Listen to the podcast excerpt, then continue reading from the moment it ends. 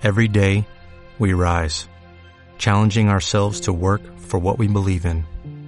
At U.S. Border Patrol, protecting our borders is more than a job, it's a calling. Agents answer the call, working together to keep our country and communities safe. If you are ready for a new mission, join U.S. Border Patrol and go beyond. Learn more at cbp.gov/careers.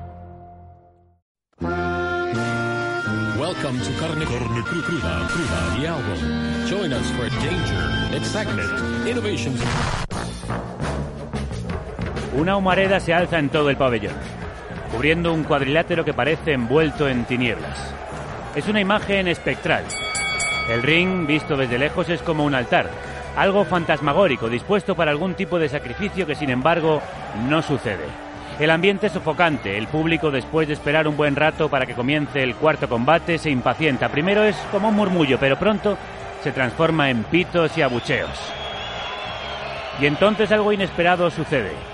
El periodista Julio César Iglesias siente una oleada, una corriente eléctrica que recorre su espalda. Aunque le cieguen los focos, puede ver una figura abriéndose paso, un hombre que... Camina con un ligero bamboleo de gato y de gorila. Escribirá a Iglesias más tarde recordando ese momento. La figura camina abriéndose paso sin problemas, rígido, muy serio, mirando siempre al frente. A su alrededor todos le observan y se apartan. Iglesias, que sabe quién es, traga saliva, sobre todo cuando lo mira directamente a los ojos. Esos dos ojos pequeños, orificios perdidos a la sombra de un hueso frontal, en los que se confunde lúgubremente lo sólido y lo líquido, lo blanco y lo negro. Luego, cuando evoque esa visión y escriba sobre ella, añadirá, No hay duda, ese tipo es un loco o un moribundo. El presidente hace un gesto hacia la derecha donde están apostados varios agentes que se abalanzan sobre el intruso, ese loco o vagabundo que antes de caer grita. ¡Eres un hijo de puta y un cerdo! Se tambalean, caen al suelo, es un animal acorralado, lo muelen a palazos, muerde, maldice, arrastra, lo sacan del local y lo llevan hasta un coche a patrulla. El presidente, sudoroso y temblando, dice a sus colegas.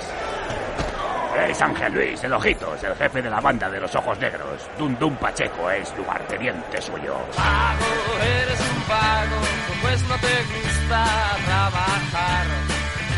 Te pasas las horas muertas tomando copas en un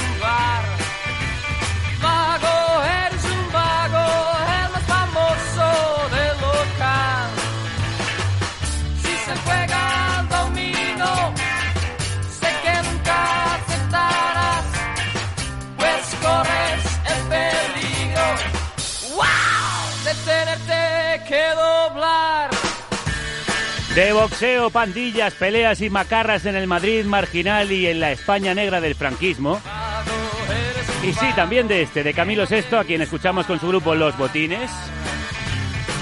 De todo eso hablamos hoy en el planazo a propósito de todo el odio que tenía dentro. El último, el grandérrimo libro de Servando Rocha, editado en su editorial, La Felguera.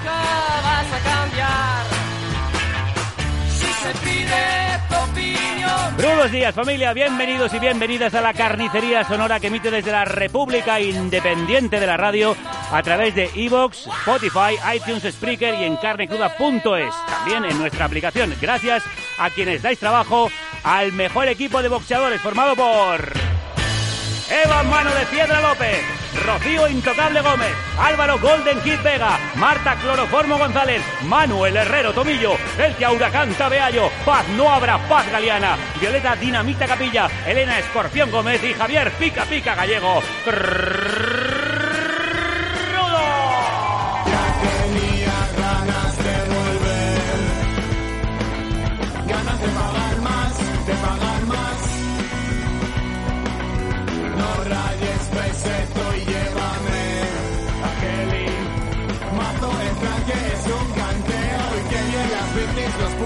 Ciclistas. El mejor agua del mundo. Pierde el pelo y vuelves a sonreír. El mejor agua del mundo. Mereció la pena venirse a Madrid. Camilo Sisto hizo el mola mazo y esto se llama mazo, de unos tipos que molan mazo. De los kinkis pasados a los macarras del presente nos visitan Camellos, la banda más deslenguada y corrosiva del punk patrio.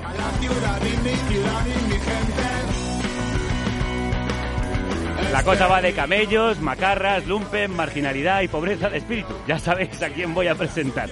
Si es que lo pone usted muy fácil, señor Y Sanabria. es que no quiero forzarle a hacer esfuerzos, que ya sé que le cuesta, en general. ¿eh? Sí, un poco. Ya sí. sé que a su edad y con esas Ya, taras que ya. gasta, no se preocupe, que yo vengo aquí a ponérselo fácil. El título de todo el odio que tenía dentro también me facilita las cosas. eh, le digo, es justo lo que me surge cada vez que le miro. No, si ya le digo, no, no se esfuerce, que se lo traigo todo masticadito, que de ingenio vamos justos. A ver, muestre un poco de respeto en casa ajena, me que trefe. O voy a tenerle que aplicar el método Dum Dum en el costillar. Le voy a recordar que ya boxeamos una vez y le curtí bien el lomo. Bueno, bueno. Carcama miserable. No me extraña que se haya olvidado de la humillación, ¿eh? Con esa Imaginaciones suyas. Afición al sol y sombra desde las 9 de la mañana. A mí me educaron en el respeto a los menos favorecidos, así que no voy a discutirle las fantasías, Sanabria. Si es usted feliz así, en su inopia, Qué adelante. pena, de verdad. Es cada vez más doloroso ver su implacable declive. Ni le cuento el asco que me provoca su decadencia.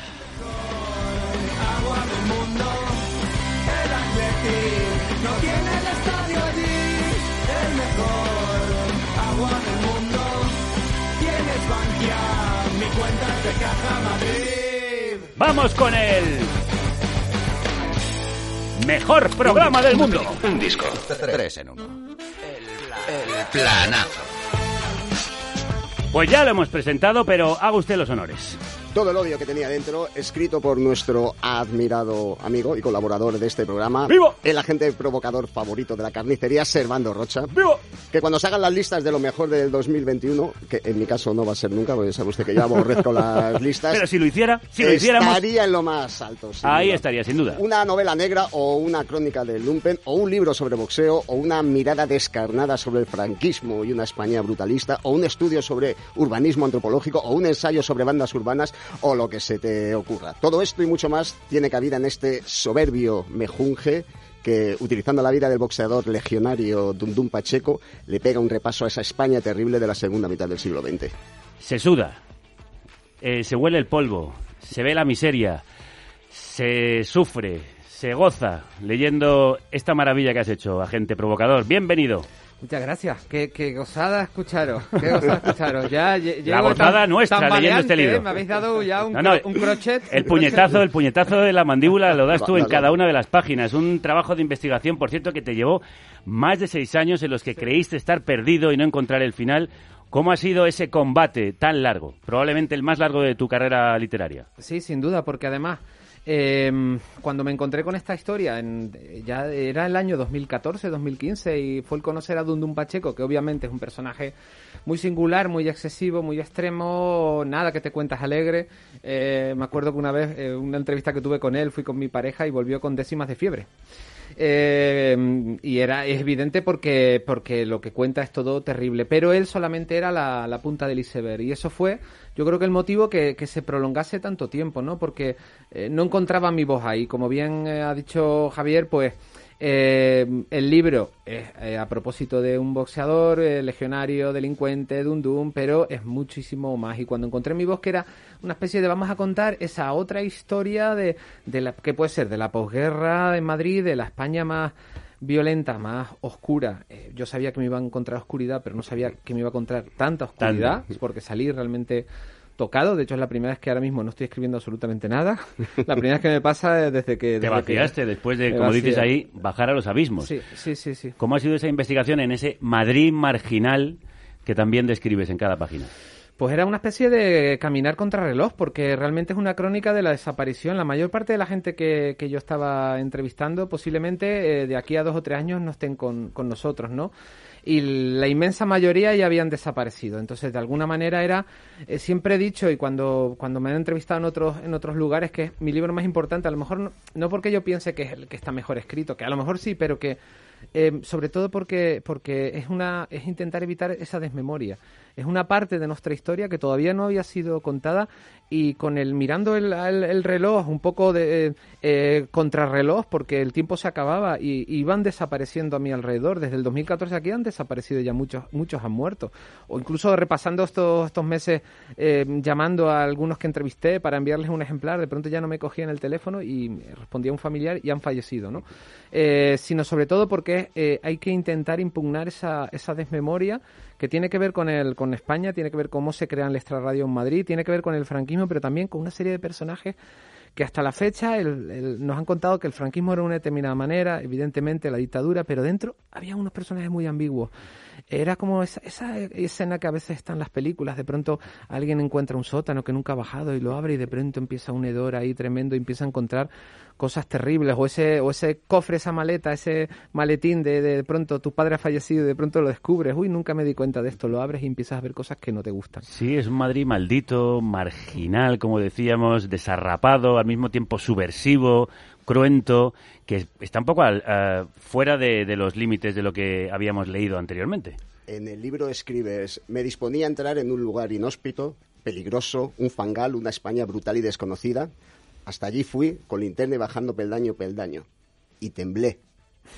¿Qué es lo que te hizo temblar más? Pues mira, al principio temblaba de emoción, porque cuando de pronto lees en las memorias de Camilo VI, que yo creo que fue el primero que, que antes habían habido aportaciones, pero de pronto Camilo VI le da, le da veracidad a una historia que era demasiado buena para ser verdad. Incluye dos páginas gloriosas en, sus en sus memorias donde dice que de pronto eh, le retan a bailar, además, utiliza esa expresión en el medio de Usera, le retan a bailar en el año 64-65 un personaje que es Ángel Luis, que es el personaje del que se hablaba al principio, el líder de los ojos negros, auténtico bestia parda. Él tendría ocho libros, un personaje que se ganaba la vida en el Spaghetti Western en Almería como un Cheyenne, y yo que tengo dos fotografías, que he preferido no ponerlas porque yo creo que la fantasía es mejor que la... Y os puedo asegurar que era un puñetero Cheyenne, o sea, era intercambiable. Y de pronto lo retan a bailar, y lo retan a bailar, y una pandilla... De, de, de, tipos vestidos de cuero negro, los primeros que llevaban botines, llevaban estiletes en los botines, eh, entre ellos Dundum Pacheco, pero eran cerca de 40, de pronto se convierten en sus lugartenientes, en, su, en sus managers. ¿no? Esta historia tan increíble que encima, empujada con que se estrena West Side Story y aquello es una explosión y lo intentan imitar, imitar un fenómeno hollywoodiense en el extrarradio de Madrid en el año 63-64 era tan buena que al principio temblaba de emoción. Pero luego cuando iba cerrando esa puerta y me iba encontrando con otras, mm, eh, de pronto me daba cuenta que había muchísimo más. Y el resultado del libro es ese muchísimo más. ¿Quién es Dundum Pacheco? Pues Dundum Pacheco es un, es un personaje eh, surgido de su, de su contexto, de su, de su época. Él nace en el año 49 eh, y desde muy pequeño, de en torno a los 13, mm, 14 años, se integra en la banda de los Ojos Negros, que la banda de los Ojos Negros eh, una, cualquier persona más, eh, le invito a que lo haga, eh, que se acerque por el barrio de Usera en el sur y se y pare por la calle directamente a cualquier persona que tenga más de 65 y pregunte. años y diga los ojos negros, de pronto notará un rictus en, en el rostro y dirán cosas terribles de ellos, pero sí que fueron la auténtica pesadilla del franquismo. Hubo una época a finales de los 60 que solamente se hablaba, al menos en Madrid, de, la banda del Lute, con la cual también tuvo sus más y sus menos, y de, y de los Ojos Negros, y su recorrido termina hasta el año 85, cuando de pronto lanzan un cadáver lleno de agujeros delante del 12 de octubre, y el cuerpo es de, es de Ángel Luis te lo ronda el líder de los ojos negros. Que además fueron eh, la Guardia Pretoriana, el equipo de seguridad de Camilo VI. Siempre me traiciona la razón y me domina el corazón. No sé luchar contra el amor. Siempre me voy a enamorar de quien de mí no se enamora. Y es por eso que mi alma llora ya no puedo más, ya no puedo más. Siempre se repite esta misma historia. La historia de Dundum Pacheco podría definirse con este estribillo. Ya no puedo más, ya no puedo más y siempre se repite la misma historia. Un tipo atizado por los golpes de la vida. Totalmente. Y además, en el caso de Dundum Pacheco, porque durante dos o tres años me entrevisté varias veces con él y demás, pero Em, cuando de pronto eh, descubres que realmente, o al menos esa fue la reflexión que yo hice y es la que abordo en el libro. Realmente la historia de este país es la historia de un boxeador, porque en el caso de Undum Pacheco es una persona que a mediados de los 70 es inmensamente famosa, salía con maletines con millones de pesetas, por supuesto no se declaraba hacienda ni nada por el estilo, y en los años 80 tiene un accidente y empieza el declive. Evidentemente sale esa idea de más dura será la caída de los juguetes rotos, pero en el fondo el recorrido de él es el recorrido de España. Es esa dictadura que en el fondo empuja a la chavalería a acabar en Carabanchel, porque era casi la- la- el panóptico, la fuerza motriz que, que absorbía toda la chavalería del extrarradio. Pero de pronto hay un, un- en la transición justo, ahí hay un momento de aspiración, de, de optimismo, de energía, y de pronto todos sabemos lo que pasa eh, con esas esperanzas que duran poco, ¿no? En, en cabo de un año ya hemos, ya hemos firmado li- la, eh, la OTAN, hemos, empiezan la- la- las huelgas, empiezan y termina, y un poco sigo esa, esa trayectoria en ese delirio que a mí me, me fascina, es maravilloso, que yo creo que el final del camino de ese proceso de descomposición del régimen, que tiene que ver también con Dundum, porque entonces ya el portero de discoteca, lo llaman el sheriff, tiene que ver con, con ese delirio absoluto que es Sevilla 92, Barcelona 92, ¿no? Eh, la corrupción, el despilfarro, la, la, la- no, el esperpento, el esperpento, exactamente, el esperpento. Entonces, Dundum Pacheco es la historia del boxeador, de, de un boxeador, pero también al mismo tiempo es la historia de, de de un España, país. de un país. Y Dundum Pacheco es el protagonista de una novela muy musical, en la que la música vibra tanto como las palabras. Os desafiamos a una pelea. Un encuentro decisivo. ¿Aceptáis? ¿En qué condiciones? Las que vosotros digáis. Habéis cruzado la línea demasiadas veces. Empezasteis vosotros. ¿Quién golpeó a Baby John esta tarde? ¿Y quién me pegó a mí el primer día que vine aquí? ¿Quién te pidió que vinieras? ¿Y a ti quién? ¡Largaos a vuestro país! ¡Intrusos! ¡Irlandés! ¡Bestia!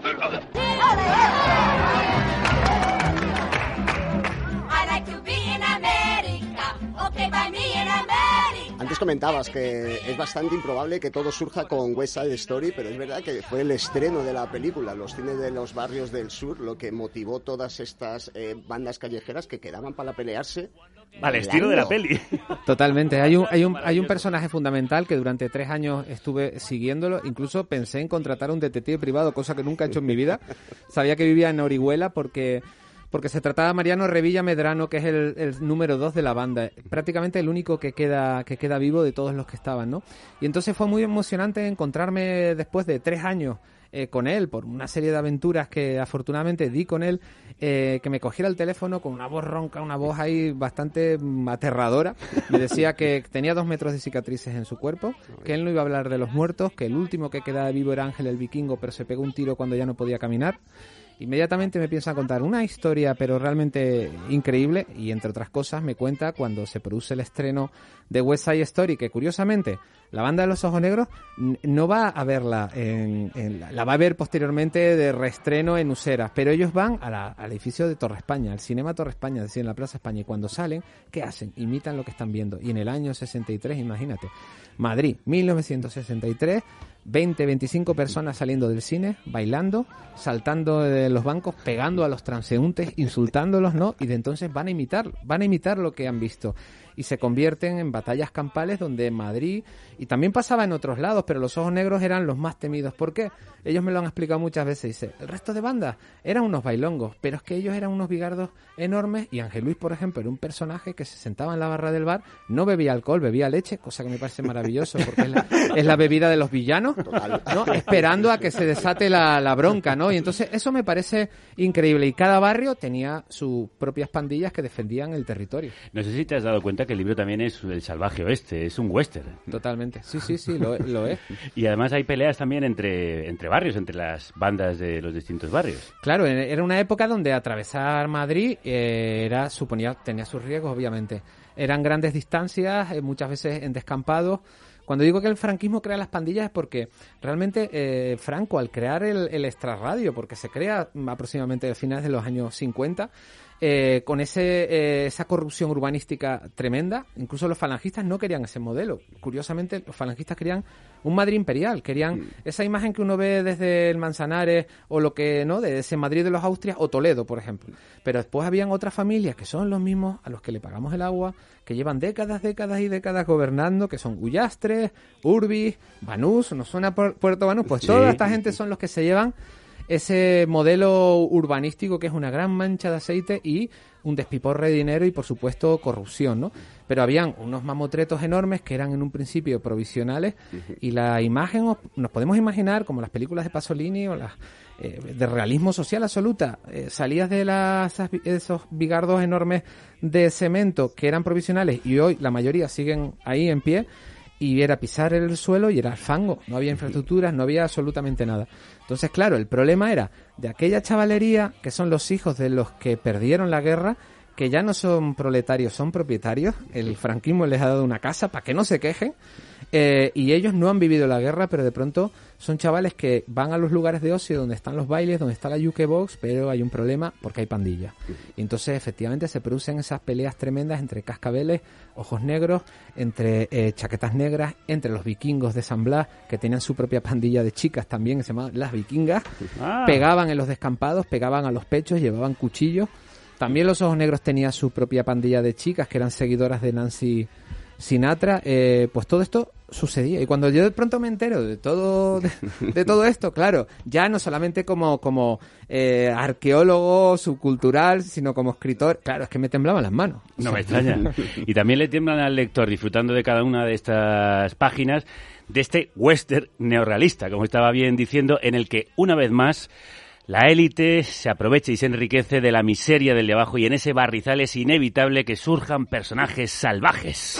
patillas largas, estrecho pantalón, un jersey a rayas, aunque llame la atención. Suenan los salvajes, que pueden ser perfectamente banda sonora de este libraco de Servando. Y seguimos con la banda sonora del libro, porque es que los orígenes del rock and roll patrio en su versión empresarial, salas, sellos discográficos, están curiosamente ligados al franquismo, al nazismo, al opus incluso, a terroristas argelinos. Bueno, resulta todo esto cuando menos sorprendente. Trata de contarles a los oyentes todo lo que descubres. Bueno, cuando de pronto eh, te encuentras con algo como, vamos a imaginarnos una escena que es eh, donde aquellos que no lo vivimos, el Rocola, por ejemplo, no nos hubiera gustado estar, ¿no? Está actuando Alaska y de pronto en la trastienda está el dueño del Rocola que tiene una visita inesperada y son unos señores que se presentan como muy amigos del Ministerio del Interior y se presentan como miembros de los GAL. Y a este hombre le están diciendo que tiene que volver a las andadas porque es un terrorista que en Argel eh, puso patas arriba todo el país y de pronto le dicen que 6 millones por eh, Tarra muerto. ¿no? Cuando de pronto te encuentras que, de eso precisamente, ¿no? El Rocola eh, creado por un antiguo mercenario francés. Eh, cuando te encuentras de pronto que triunfó la, la, la gran revista, digamos, de izquierda de la progresía, fue creado por Joe Linton, que aterriza en una avioneta en el último minuto, eh, cuando huye de, de Bélgica, era íntimo amigo de León de Grel, eh, para el que no lo sepa, un señor nada democrático, eh, y de pronto monta la- una revista de, de- de izquierda, o sea, y, o por ejemplo el caso de Moviplay, eh, que editó discos maravillosos, de los cuales yo soy muy afortunado de tener algunos, como ellos, el, yo creo que el disco más maldito de todos, que es el disco de canciones de Charles Manson, edición española, Moviplay con capital del, del Opus del Opus Dei, ¿no? Pero es que, Lo que no la, tengas la- tú. la complejidad, la complejidad de todo esto, por eso yo decía que, que es interesante porque, porque de pronto me iba encontrando con, con los pioneros del rock and roll, los primeros eh, rockeros y algunos de ellos, no todos evidentemente, pero eran gente de orden. Entonces, mi pregunta era, esto que parecen notas al pie de página, no, es que esta también fue España. Porque en el fondo no se trata de hablar del pasado, en mi opinión, se trata de saber quiénes somos hoy. Y venimos de ahí, venimos de ahí, venimos de, evidentemente, de una dictadura cuyo nivel de violencia no, no terminaba en los pactos de la Moncloa y y nos ha llegado hasta ahora, pero también con una complejidad de ciertos personajes muy, muy importante, que es muy complicada abordar porque los que trabajamos con la historia siempre intentamos pintarlo de una manera o de otra, pero de pronto te cuentan que, que bueno, que los primeros rockeros eh, no se llevaban muy mal con las autoridades. Algunos de ellos, algunos de ellos, alguno, alguno que me esté escuchando me va a decir, no, pero, pero que se lo pregunten a, a José Luis Álvarez, uno de los que lo entrevisté, y que todavía creo que debe tener su coche con la bandera de- del águila ahí arriba, uno de los primeros rockeros o el que encontré donde donde donde cuando de pronto me hablan de Manolo Pelayo, cantante de los ojos de los Diablos Negros, una de las primeras bandas de rock and roll, y lo estoy buscando, tiene 84 años, y de pronto, después de muchísimo buscar, me dicen que no, que está, ese hombre sigue activo.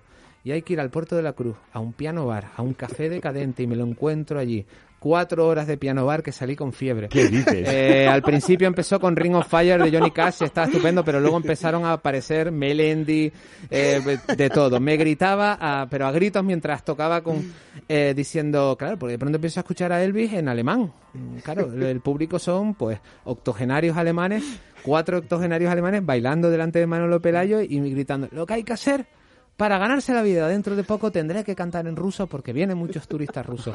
Sigo siendo un rockero, me decía, sigo siendo un rockero. Y me parecía maravilloso porque ¿dónde puede estar? ¿Dónde puede estar el- uno de los primeros rockeros de este país? Pues en ese tipo de lugares, ¿no?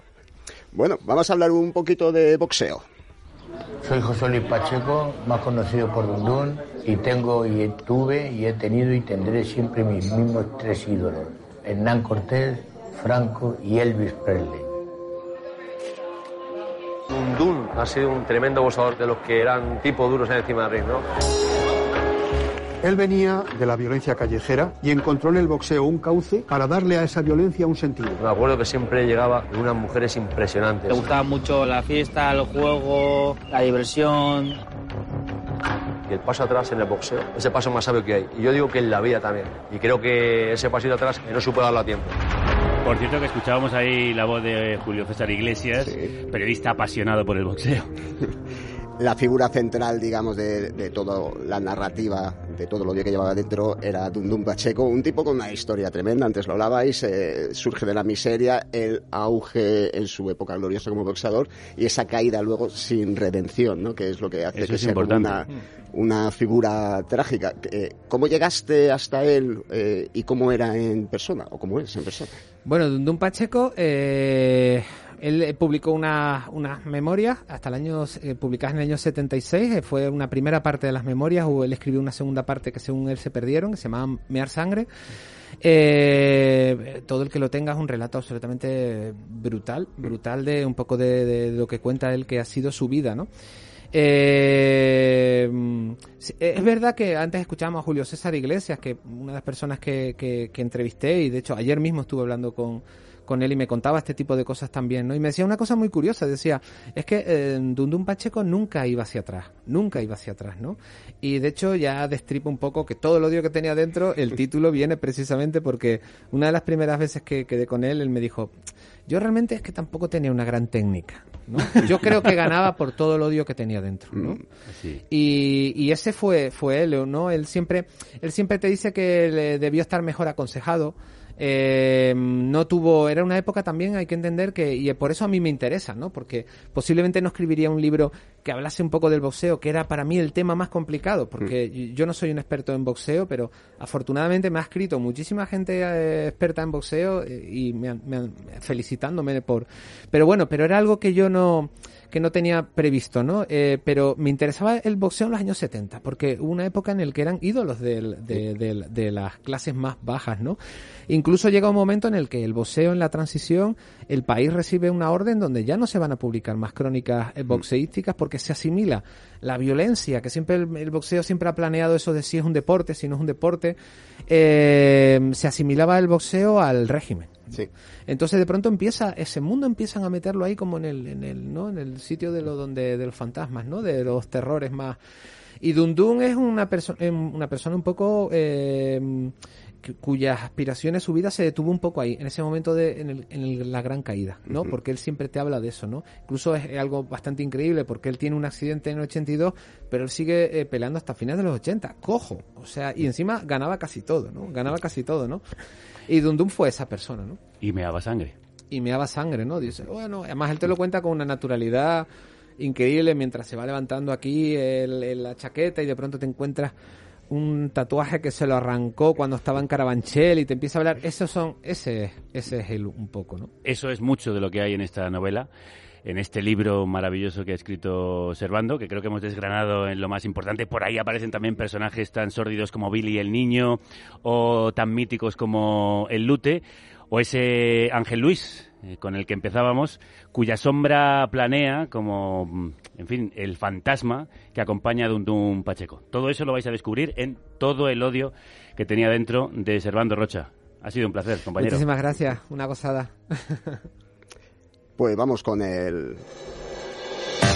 Planazo fílmico número 2, number 2. Bye. The Yo creo que vamos a cambiar esto, Gallego, sí. está- yo creo que no le pone pasión. Pero, tiene que sí. sacar el odio que tiene dentro para, Vale, para presentar. número 2. ¡Hostias! Ahí está. Pues para Planazo Fílmico vamos a repetir experimento con un top 3 de películas sobre boxeo. Pero no de grandes películas, no vamos a hablar de Toro Salvaje, de Marcado por el Odio, de La Ley de Silencio, sino de tres grandes pelis de mierda ¿Mm? que tiene como trasfondo ese mundillo de pómulos abiertos, de uppercuts precisos y de cabezas machacadas a hostia limpia. ¡Soy el rey del mundo! ¡Soy el rey del mundo! Mirad mi aspecto. Decidme, ¿acaso no es esto un hombre perfecto? Quiero ser quien te motive. Quiero estar en tu esquina. ¿Cómo has dicho que te llamas? Bondini.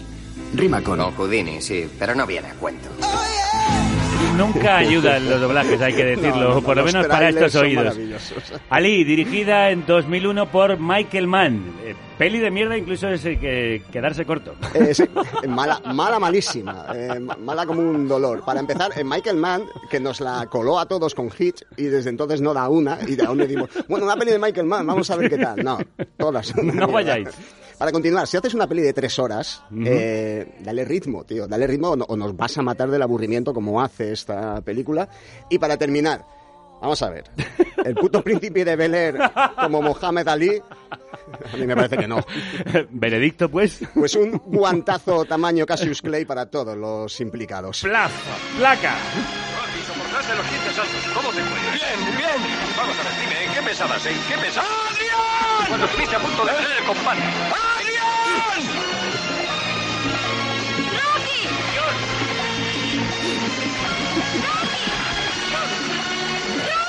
Bueno, ¿cuánto se ha parodiado esta escena? Hablando de doblajes maravillosos. Bueno, un clasicazo, Rocky. Bueno, clásica, verás, la primera, eh, luego el resto de la saga entre lo mediocre y lo nauseabundo. Pero cuando era uno enano, Ya, yo que sé, bueno, ver ahí claro. Van Drago y tal, aquel momento tenía su épica. Pero cuando uno era nano, su criterio, bueno, tampoco es que ahora tengamos un criterio. O sea, Sí, sí. pero que, que revisándola, eh, eso tampoco es un peliculón, ¿eh? La primera. No, pero bueno, Rocky. tiene sus cosas. Y el problema yo creo que nosotros que la, que la impericia del bueno de Silvestre, porque el reparto, ojo, quitándole a él, eh, es de AUPA, ¿eh? Talia Shire, eh, Val Young, Vargas Meredith, idolazos, todos ellos grandes actores. Y además, eh, Sylvester estaba detrás de todo el proyecto. Sí, sí, sí. eh, claro, él, él- él- si no se pone él a él, ¿quién, quién- quién- quién le va a ¿Quién le va a llamar? Y la historia está tan USA, ¿no? De superación personal, de búsqueda de sueños y tal, pues vale, que vale. Pues muy bueno. Pues, pues. Pues. Bueno, pero es eh, la mejor de toda la franquicia, hay que decirlo. Ya, pero eso es como decir que estar aquí con ustedes es mejor que estar en urgencias con una rectorragia. Pues sí, pero... Tú, que le des con la derecha, que siempre con la derecha. Y vosotros mantener la distancia. Y- Pero tranquilo, o sea, como si no fuera una pelea de... Ya, ya me comprendes, no me comprendes. claro, que no es- ¿Qué? ¿Cómo va eso? Bien, ya he perdido 200 gramos. ¿En cuánto tiempo? En seis meses. Oh, Cógeme esto, cógeme lo que me estoy estrangulando un solo. Aquí, aquí sí que me ha tocado usted la patata. Yo hice a Roque 3, de Mariano Ozores. Del gran Mariano Flores con Esteso y Pajares en todo su esplendor. Bueno, si logras retirar las capas y capas de caspa, inevitables ¿no? en todos estos subproductos de la explotación cañí, pues te queda una película divertidísima. Sí. A mí me- me- la, la veo y casi me da ternura, ¿eh? con un cameo además de nuestro héroe Dundum Pacheco. Eso es, eso es. Y que, bueno, que junto a los vingueros define perfectamente este género que veíamos en familia, en la mesa camilla, junto a tu abuela, y nadie se ponía colorado. Yo recuerdo ver esto con mi abuela. No, no, ¿eh? tan pichis, claro que sí. Dictamen de Yo hice a Roque 3. Pues mira, notable alto. Sí. ¿eh? A la altura de Claro Million que Dollar sí. Baby, pero sin la angustia y la congoja. Vayamos a tu casa, pasemos de la cena y hagamos el Godzilla. Y recuerda que antes de llover chispea, pero hoy no dan lluvia. Vamos a dejar tu piso como el edificio Windsor. Y me dijo, Yo a tu edad tenía tu edad. Yo a tu edad tenía tu edad. Dejemos de evitarlo, salgamos de esta fiesta, vayamos a la esquina. Y recuerda, hangar es la palabra clave. Lo dices y salivas. Vamos a dejar tu piso como el edificio Windsor. Y me dijo, yo a tu edad tenía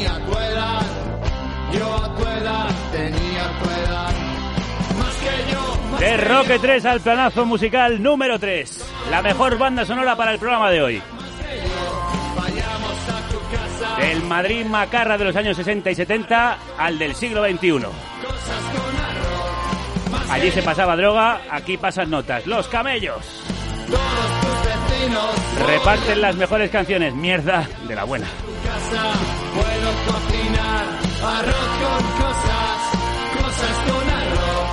Sanabria, preséntelos.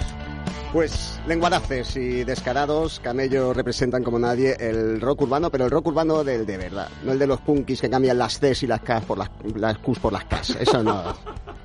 Yo veo un no- una K en un nombre y desconfío. Calle para siempre es su último disco, por el momento, publicado en el año 2019, pero anuncian ya nuevo trabajo para el año que viene, con unas letras que ponen voz al existencialismo extenuante, con un sentido del humor bastante mordaz, todo bañado con unas guitarras de eh, raigambre puncarra y sensibilidad popera. Un grupo para una generación que une lo serio con la chufla. es la mejor definición que he oído de los camellos. Fer, Frankie, Jorge, bienvenidos, crudos, crudos días. Buenas. ¿Qué tal? ¿Qué tal? Muy buenas. Bueno, teníamos muchas ganas de hablar con vosotros, la verdad, de hace tiempo, porque han sonado vuestras canciones en esta redacción más de una vez. ¿Qué tal estáis? Bien, bien. Muy bien, eh, encantado de estar aquí. Eh, primera e inevitable pregunta, ¿qué diferencia hay entre un camello y un dromedario? Eh, es algo de las jibas, ¿no? Pero no sé. ¿Pero quién tiene Sí. dos y quién una? Eh, las dos jugabas el, el camello, el paquete de camel lo, lo dice bien claro. No, el paquete de camel está mal. paquete de El paquete de camel. está mal. Sí, acabo de quedar fatal. Me gusta que esto que salga, por favor. Que- Esto luego lo editamos. Eh, bueno, vivís en Madrid, pero algunos de vosotros sois de fuera, venís de fuera. Al inicio del programa escuchábamos eh, Mazo. Que mola mazo, como Eh, diría Camilo Sesto. que en pocas palabras define la esencia madrileña con mucha gracia, que es lo mejor y lo peor de vivir en la capital. Iba a decir en la capi. Qué antiguo es usted. A ver, Madrid tiene muchas cosas buenas. Nosotros somos provincianos todos. Yo venimos de Huesca. Paco es manchego. Tommy, el ausente, es americano. Pues bueno, pues no dejas de estar aquí un poco en el centro. Estás un poco ahí en la. Estoy haciendo comillas con las manos en la movida, ¿sabes? En la crema, tío. Sí, Sí, ahí, la pomada, El- la El pomada. problema de la pomada es el precio que tiene la pomada, ¿me entiendes? La cara aquí, sí. Es que en Madrid me cago en la puta, pero bueno. Yo que sé, una ciudad grande, también, pues yo que sé, un poco. Se nos ha quedado una ciudad un poco derechona últimamente, pero bueno, yo que sé. Quiero pensar Bueno, que últimamente eso- te refieres a las últimas cuatro décadas, Sí, ¿no? bueno, yo que sé, últimamente. O por no decir los últimos ocho... Soy una persona no se te has dado 80 cuenta, años. optimista, intento quitarle hierro a ese asuntillo, ¿sabes? Llamado a la derecha, pero bueno. Eh, ¿Y de qué manera Madrid, creéis, y sus calles marcan la música que hacéis? Porque, aunque no sois de aquí, suena muy madrileño el asunto. Pues eh, desde el momento en que nos juntamos aquí, imagínate, hasta nuestra propia forma de hacer canciones y el hecho de formar el grupo eh, depende de, de Madrid.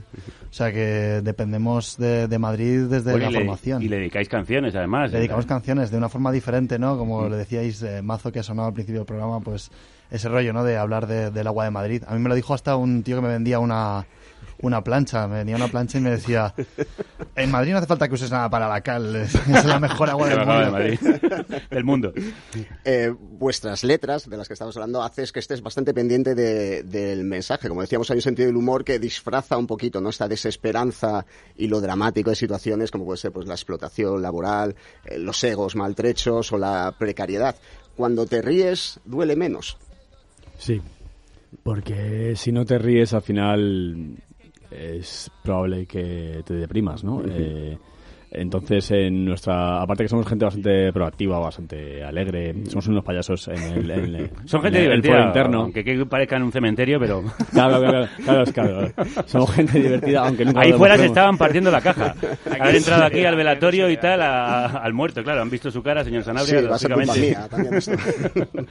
Sí, sí, sí, sí. Lo que pasa que sí que es verdad que nosotros, por ejemplo, en el tema de las letras, eh, que es al final lo que transpira, ¿no? Lo que la gente cree que opinas siempre, eh, las hacemos de forma coral. Entonces, bueno, eh, al final nuestras vidas son como las de mucha gente corriente, entonces tienen momentos más altos, más bajos y en el nuevo disco se nota mucho, por ejemplo, lo que sacaremos próximamente. Entonces, bueno, intentamos, sí, tener el sentido del humor casi, casi todo el tiempo. A veces nos ponemos un poco sombríos, la gente dice, tío, pero ¿qué ha pasado aquí? ¿Sabes? Comparado con lo que sois, esto es un bajón. Y dices, ya, pero ¿qué, qué, qué quieres, tío? Esto, no puede ser constantemente la feria, es impersible, porque no- nuestra vida no es así tampoco. A ver, No abre los ojos, mira a tu alrededor, coño, es que no Claro. ves lo que está pasando, joder. Claro, eso es.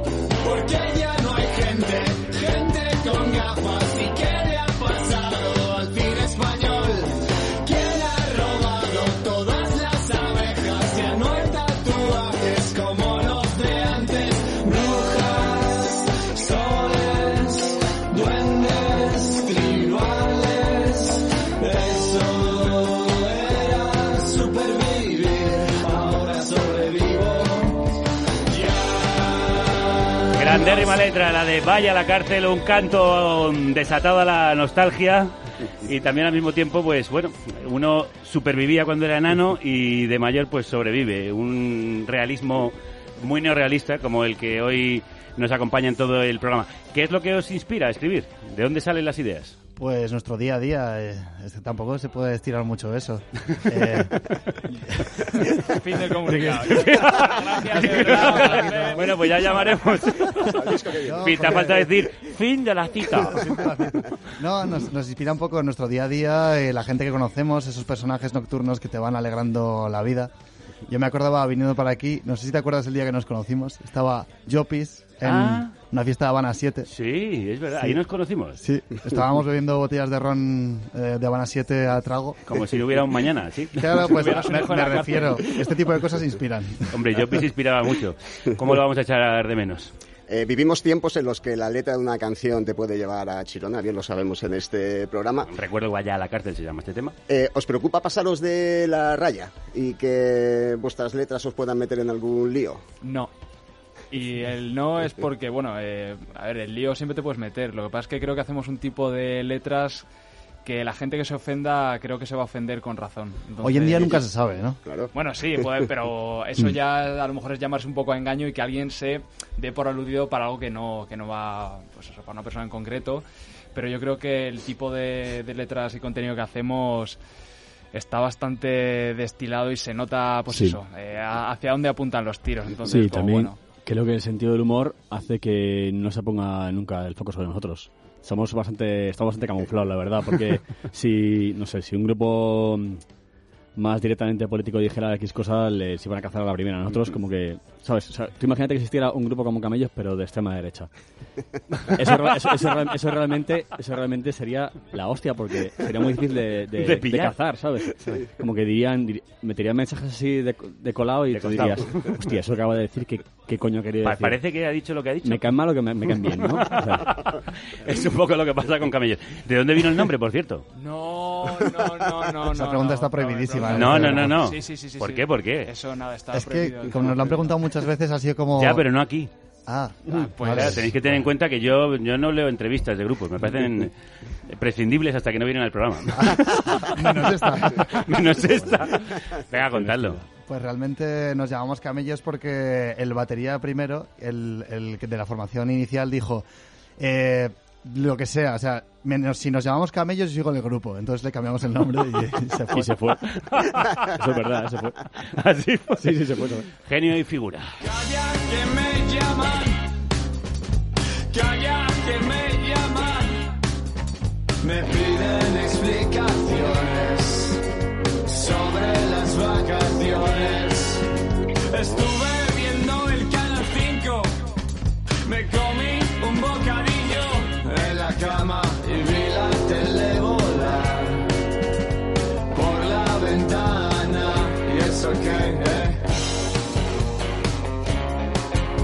Lo dicho, atentos a sus letras, a sus ritmos, a sus guitarrazos, atentos a camellos.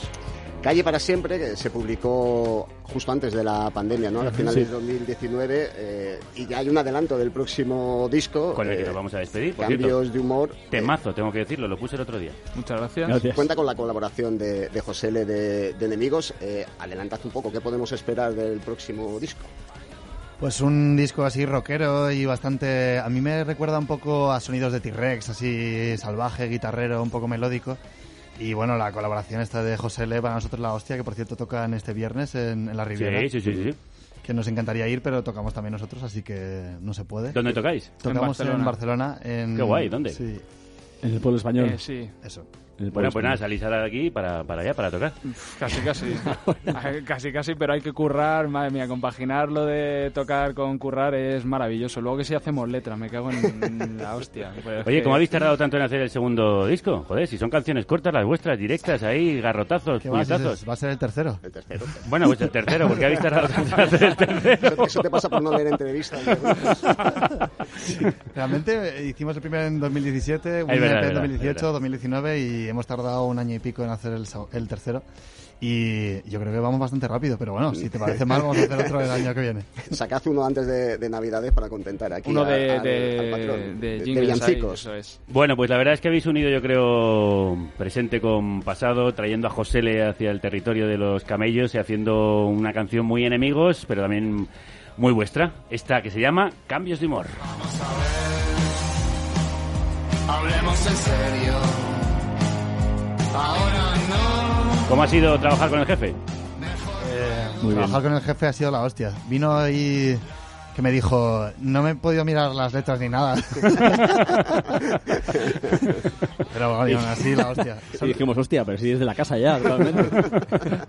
Pues en la letra es como muy Josele, o será porque cuando la canta él de momento dices, coño, si parece los enemigos.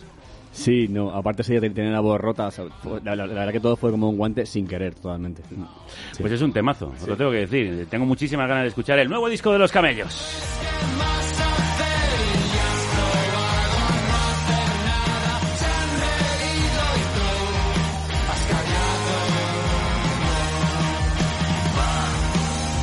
Fer, Frankie, Jorge, ha sido un placerazo. Esperamos veros pronto de vuelta con el siguiente disco.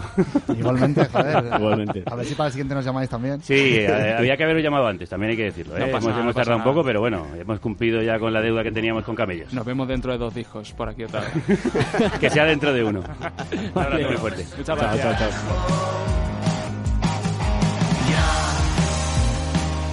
Mejor no pensar. Te puedo llamar. Me pillas fatal. Me pillas fatal. No sabes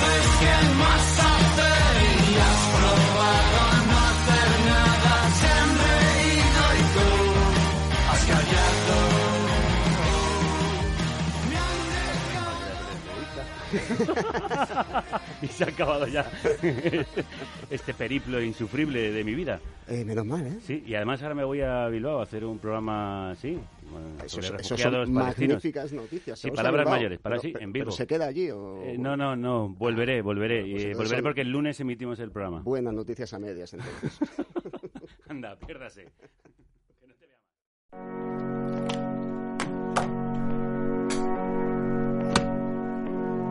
Adiós, Eva. Igualmente. Derrotero. Pásalo bien. Camino, dirección, medio tomado para llegar al fin propuesto. Conjunto de datos que indican el camino para llegar a un lugar. Bueno, ¿qué? ¿Nos vamos? Dirección que se da por escrito para un viaje, de mar. Paséis buen fin de. Libro que contiene un derrotero. Hasta luego. Línea marcada en el mapa de mareas para guiar a los pilotos. Derrota. O rumbo. De derroteros. Derro- derroteros. De Derroteros. dos. Pensar paseando con Santiago Albarrico.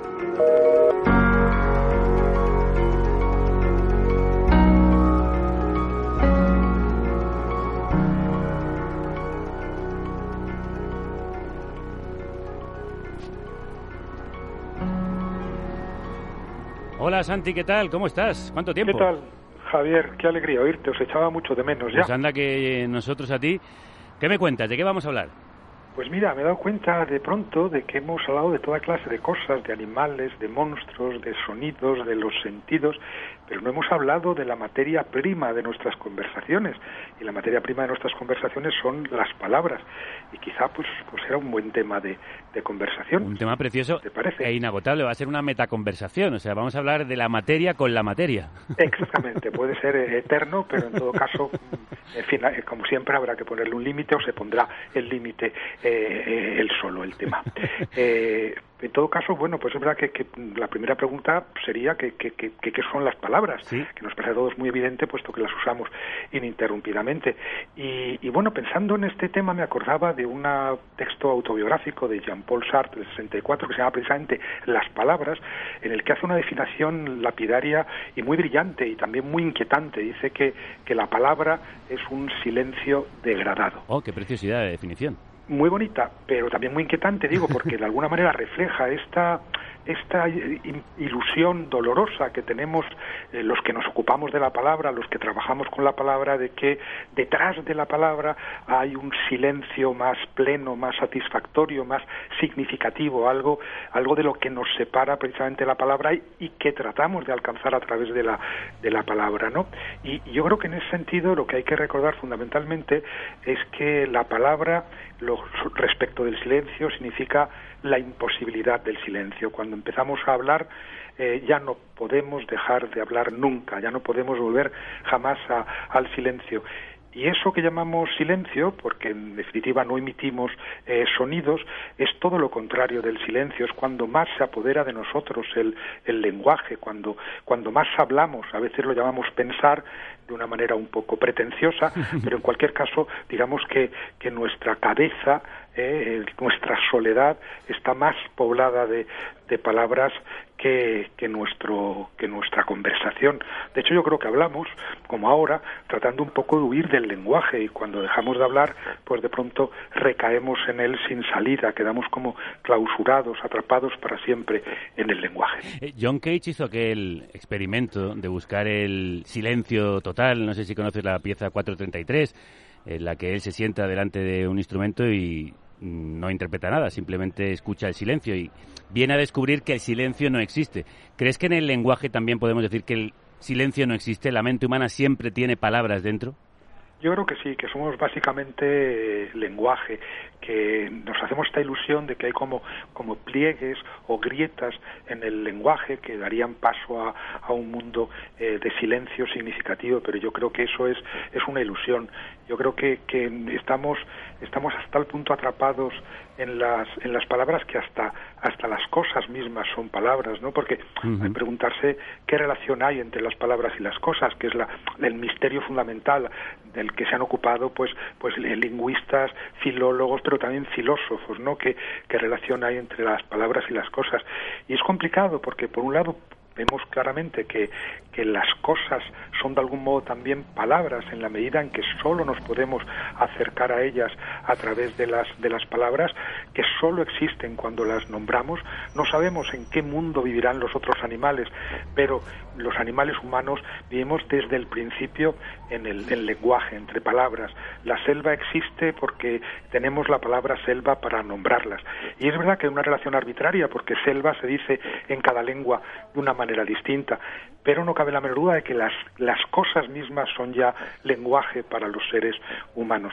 Pero del otro lado ocurre también que, los, que las palabras son nuestras cosas, ¿no? Eh, son las cosas de los, de los seres humanos. Las palabras son cosas y ello hasta el punto de que lo sabemos, pues eh, no solamente eh, tienen una consistencia muy distinta, como saben los, los poetas, sino que además eh, eh, se desgastan. ¿Eh? Sí. van perdiendo y van perdiendo sentido o ganando o resignificándose y en todo caso las las manipulamos y es algo muy misterioso eh, esto de las palabras porque están al mismo tiempo fuera y, y dentro no están en el exterior como ladrillos y son los ladrillos con los que construimos nuestras relaciones con los con los demás y como ladrillos que son con los que construimos edificios y a veces muros pues pueden ser eh, destruidos o, o levantados o, o erosionados no a, a fuerza de usarlos. Y por otro lado son la cosa más íntima del mundo son son íntimos como nuestros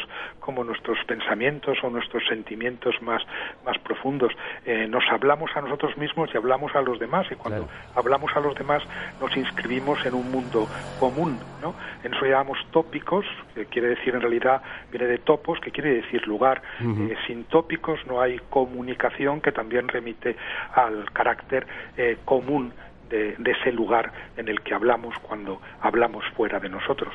Has dicho algo fundamental, la conciencia nace de, del verbo. De hecho, siguiendo la Biblia, al, al principio fue el verbo. En efecto, esta es una interesante eh, reflexión eh, a la que nos da pie la, la Biblia, que como sabes Goethe siglos más tarde pues cambia ese, ese primera, esa primera frase del Génesis y dice que el principio eh, era es la acción, pero en efecto la acción fundamental del hombre es también esta de Crear de- palabras. de, de crear palabras y de y, y de hablar. Y por eso de alguna manera no solamente el cristianismo considera que se puede eh, cometer pecados eh, de, de pensamiento y de palabra, sino que la propia, eh, los propios códigos penales de todos los, los países del mundo, eh, a veces yendo más lejos de lo que la libertad de expresión eh, pues demanda, pues pues eh, admiten que con la que con la palabra se puede hacer daño, que la palabra puede ser violenta, que la palabra en definitiva es una es una acción entre otras entre otras acciones.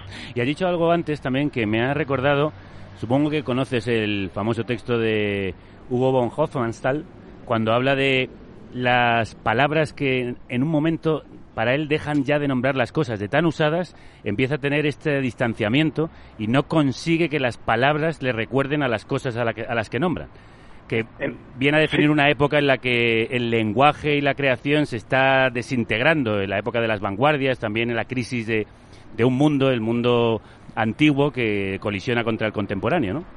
Yo creo que estamos viviendo uno de esos momentos. Hace algunos meses escribí un artículo al respecto recordando un, un, un, diálogo de, de Platón que se llama Critias, en el que Platón dice que, que cada 10.000 años eh, pues el mundo se voltea, sufre una catástrofe, que es lo que quiere decir realmente en griego, eh, eh, y vuelve a empezar como desde cero. Y a esa catástrofe solo sobreviven, dice, algunos hombres iletrados y cerriles, por un lado, que da un poco de miedo, y por otro lado dice algunos nombres, algunas palabras. Y uno se pregunta qué palabras serán, serán esas, ¿no? ¿Serán las, las más usadas o las que menos hemos, hemos usado, ¿no? Eh, no sé, fíjate, el otro día mm, buscaba qué palabras son las más usadas en castellano según la RAE. y claro, si apartas las preposiciones, los artículos, los adverbios, etcétera, pues el primer sustantivo ya da un poco de miedo. El, el sustantivo más usado en castellano es gobierno. Wow. ¿no? Y eso da un poco de miedo. Y fíjate que también da un poco de miedo el hecho de que finalmente palabras como, como derecho, verdad o, o tierra eh, y luz sean menos usadas que, que la palabra que la palabra España. Yo creo que, que eso también define el campo de la acción verbal en un momento dado, de, en una época dada. Pero es verdad que las palabras se desgastan y a mí lo que me preocupaba cuando hablaba de ese diálogo de Platón era precisamente el hecho de que hay ciertas épocas, tú hablabas de von Hofmannsthal eh, y de la época de la vanguardia después, eh, épocas en, la, en las que parece que hay una erosión eh, excesiva del lenguaje, ¿no? que son lo que, lo que un antropólogo eh, llamado De Martino, que escribió en los años eh, 50, hablaba de periodos de apocalipsis cultural, en Sí. los que, en los que la- las palabras se desgastan por sobresignificación. ¿no? Y yo creo que estamos asistiendo a una verdadera matanza de, de palabras. ¿no? Eh, mm, eh, eh, palabras no sé, fíjate, yo diría, en un modo un poco, eh, pues si quieres, rápido y brusco, que hemos estado perdiendo palabras fundamentales en las últimas, en las últimas, eh, en los últimos años. Piensa en la palabra eh, mm, democracia, ¿no? Por ejemplo, piensa en la palabra humanidad, piensa en, en la palabra eh, eh, populismo, piensa en, en, decenas de palabras que hemos que hemos desgastado, ¿no? Libertad, fíjate cómo se ha usado la palabra libertad de tal manera que ha acabado por no por no por no significar nada. O sea, yo diría que incluso aquí hay como un reparto de responsabilidades, ¿no? Porque la izquierda pues acaba como matando las palabras revolución o comunismo o solidaridad o igualdad o cambio, que era una palabra eh, que, que, ha, que ha inducido y movilizado tanto durante algún tiempo, pero el imperialismo ha matado las palabras humanitarismo, democracia desde luego, o civilización o verdad, eh, que, que, también ha sido sustituida por hechos alternativos o por, o por posverdades. ¿no? El periodismo ha matado las palabras objetividad, verdad, libertad, la economía ha matado trabajo, ha matado mercado, valor, no sé, eh, la propia libertad la, la, hemos matado un poco entre todos. entre ¿no? todos. Y, y, al final pues pues es, es terrible porque porque sin palabras eh, nos quedamos enteramente desnudos e, e, e, inermes.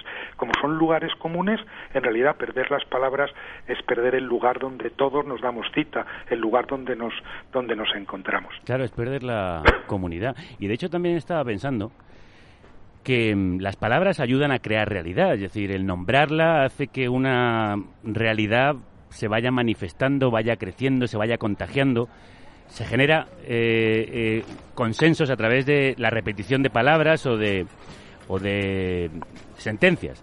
Y al mismo tiempo, cuando estas palabras van desapareciendo, si no se nombran, si no nombramos eh, las mariposas, a lo mejor las mariposas acaban por desaparecer. Pues claro, y con, las, con la palabra, yo estoy completamente de acuerdo contigo, Javier. Yo creo que el lenguaje es absolutamente performativo, precisamente porque hay como una contaminación permanente entre las palabras y las cosas, porque las palabras son los ladrillos con los que edificamos nuestros refugios. Pues evidentemente, si bombardeamos esos esos refugios, nos quedamos eh, a la intemperie, sin ningún sin ningún cobijo, sin ningún cobijo común. Y, y es verdad que, que le podemos arrancar las alas a la mariposa a fuerza de de, asociarla ¿eh? con, cosas negativas o amenazadoras o, destructivas. Yo creo que, el, que el, al contrario de lo, de lo que desde, desde luego desde la izquierda muchas veces se dice, la, la palabra tiene un enorme poder. O sea, hay poder eh, que necesita la fuerza. Eh, que invade países y los bombardea y, y utiliza tanques y armas o, o, cuchillos, pero luego hay también un poder sin fuerza y ese poder sin fuerza es el, el que tienen las, las palabras, que yo creo que, que se puede desplegar en distintos, eh, distintas cláusulas o, o, campos, ¿no? Por ejemplo, durante mucho tiempo se ha creído que la palabra tenía un poder realmente mágico, ¿no? Sí. O sea, piensa en la palabra abracadabra, pero, pero piensa en las oraciones, en las jaculatorias, claro. ¿no? En el hecho de que se estaba convencido de que mediante ciertas palabras se obtenían ciertos resultados. Pero en el amor ocurre lo mismo. No sé, la, las palabras de amor, que además son tópicos absolutos, los más convencionales del mundo, pues, pues sabemos que, que también movilizan en, en el otro cuerpo eh, pues eh, efectos casi, casi mensurables, ¿no? Uh -huh. eh, estremecimientos eh, sin fondo. Pero luego pensemos también en la, en la, en la persuasión, en la posibilidad de convencer al otro de algo a través, a través del lenguaje. Yo siempre me acuerdo de esa historia que he contado muchas veces de cuando Descartes visitaba a la, a la reina Cristina de Suecia y tiene que cruzar un, un lago antes de llegar al palacio, contrata dos barqueros a los que escucha como en sueco obviamente se ponen de acuerdo para,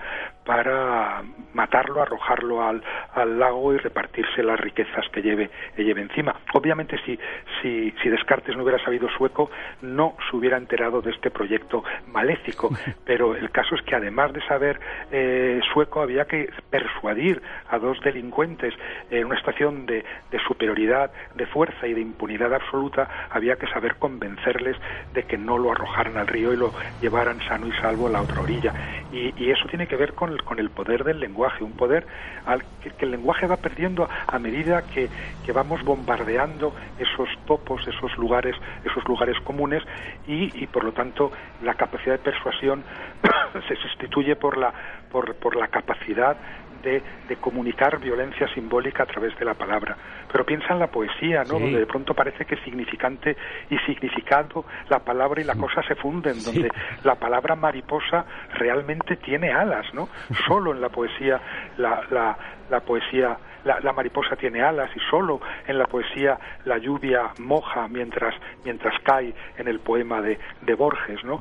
Eh, eh, y luego lo más terrible, yo creo, ¿eh? y esto tiene que ver con los medios de comunicación y el poder de la palabra. Si no tuviera poder la, la palabra, no habría esa disputa por los por los medios de comunicación, con la conciencia de que a través de, de- del control del discurso se controlan también los los cuerpos, se controla una población y las relaciones que existen entre ellos. Es sobre todo esto que es muy importante, ¿no? Que es la capacidad de mentir, que está inscrita en el en el corazón mismo del lenguaje. Es una paradójica libertad. ¿eh? Eh, el lenguaje es indisociable de la, de la libertad eh, inalienable de mentir. Y naturalmente sabemos que la libertad de, de mentir, pues lo que hace es eh, erosionar todos esos esos lugares eh, comunes porque lo importante de la de la mentira no es que de pronto yo pueda decir eh, mientras eh, cae la lluvia eh, sobre mi cuerpo eh, no está lloviendo eh, lo que demuestra que realmente no hay una correspondencia entre, entre las palabras y, y las cosas. Es casi bonito poder decir cosas que no ocurren. Toda la ficción se basa en esa, en esa posibilidad. Eso no es, eso no es una mentira, ¿no? La mentira tiene más que, más que ver con la negación misma de, del vínculo eh, enunciativo que nos eh, une a los a los otros. Eh, no tiene nada tanto que ver con, con, con lo que ocurre eh, entre los árboles eh, como con lo que ocurre entre los seres humanos. Y, y el poder de, de mentir es un poder que no podemos separar de- del poder del lenguaje y es un poder que sin duda eh, da mucho miedo. Por tanto, hay que cuidar las palabras para que no sean mal utilizadas en la medida de lo posible. Hay que cuidar muy bien las palabras. Fíjate, a mí muy- ese- eh, hay un mandamiento entre los diez mandamientos, ¿no? Que dice que no hay que tomar el nombre de Dios en vano. Eh, no, no solo el de Dios, ¿eh? Eh, no hay que tomar ningún nombre, ningún nombre en vano, ni los más grandes ni los más pequeños. No, no hay que tomar en, en vano ni los alfileres ni la palabra alfiler. Ni, ni la vida ni la palabra vida, porque sabemos que a través de las de las palabras lo que estamos haciendo es constantemente introducir efectos efectos en el mundo. Y por eso a veces a veces es importante saber también cuando uno debe, debe callarse. Y estaba pensando en esa